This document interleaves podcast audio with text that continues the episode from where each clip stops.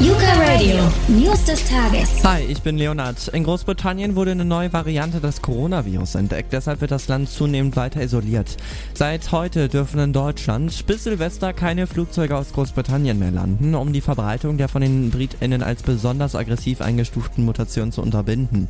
Zahlreiche andere Länder haben auch die Einreise aus Großbritannien zudem gestoppt, allerdings noch lange nicht alle. Aus EU-Kreisen hieß es heute Nachmittag, bisher hätten nur 15 der 27 Länder Abschottungsmaßnahmen unterschiedlicher Art und Dauer ergriffen. Auch für Deutschland ist das Ganze problematisch, weil so eine Einreise aus Großbritannien nach Deutschland über andere EU-Länder möglich bleibt. Innerhalb der Schengen-Raums, dem die meisten Staaten in der EU angehören, sind die Grenzen während der Zeit Corona-Welle nämlich weitgehend offen geblieben. Ein Krisentreffen der EU-Staaten blieb heute ohne konkrete Resultate. Nach der mehrstündigen Sitzung hieß es nur, die Teilnehmenden hätten Infos über die bislang verhängten nationalen Maßnahmen ausgetauscht. Dabei sei es vor allem um den Transport etwa von PassagierInnen und von Fracht aus Großbritannien gegangen. Teilnehmende hätten die EU-Kommission aufgefordert, Leitlinien für ein schnelles und koordiniertes Handeln vorzulegen. Und das ist heute auch noch wichtig. Knapp zehn Monate nach Ausbruch der Corona-Pandemie in Europa steht die Zulassung des ersten Impfstoffs in der EU kurz bevor.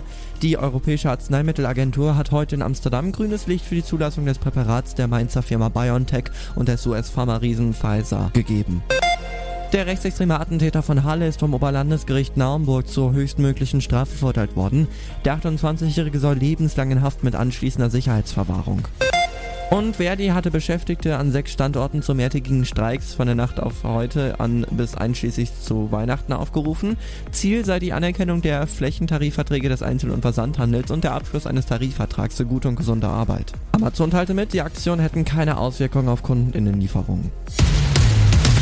Und das ist heute auch noch wichtig. Sie ist eine der reichsten Frauen der Welt und offenbar auch eine der großzügigsten. Mackenzie Scott, die Ex-Frau des Amazon-Gründers Jeff Bezos, hat nach eigenen Angaben in den vergangenen vier Monaten 4,2 Milliarden Dollar, also circa 3,4 Milliarden Euro, an zusammengefasst 384 gemeinnützige Organisationen gespendet. Das teilte sie in einem Blog-Eintrag mit.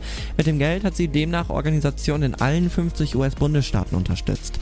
Sie sei von einem Team beraten worden, das für die Verteilung der Spenden hunderte Sachverständige, GründerInnen, ChefInnen von Non-Profit-Organisationen und Freiwillige kontaktiert habe. Die geförderten Bereiche sind jetzt beispielsweise Essensausgaben, Nothilfe, Bildungs- und Menschenrechtsorganisationen. Das waren die News des Tages. Neumeldung bei uns wieder im Update um voll. Die News des Tages bei Yuka Radio, auch als Podcast.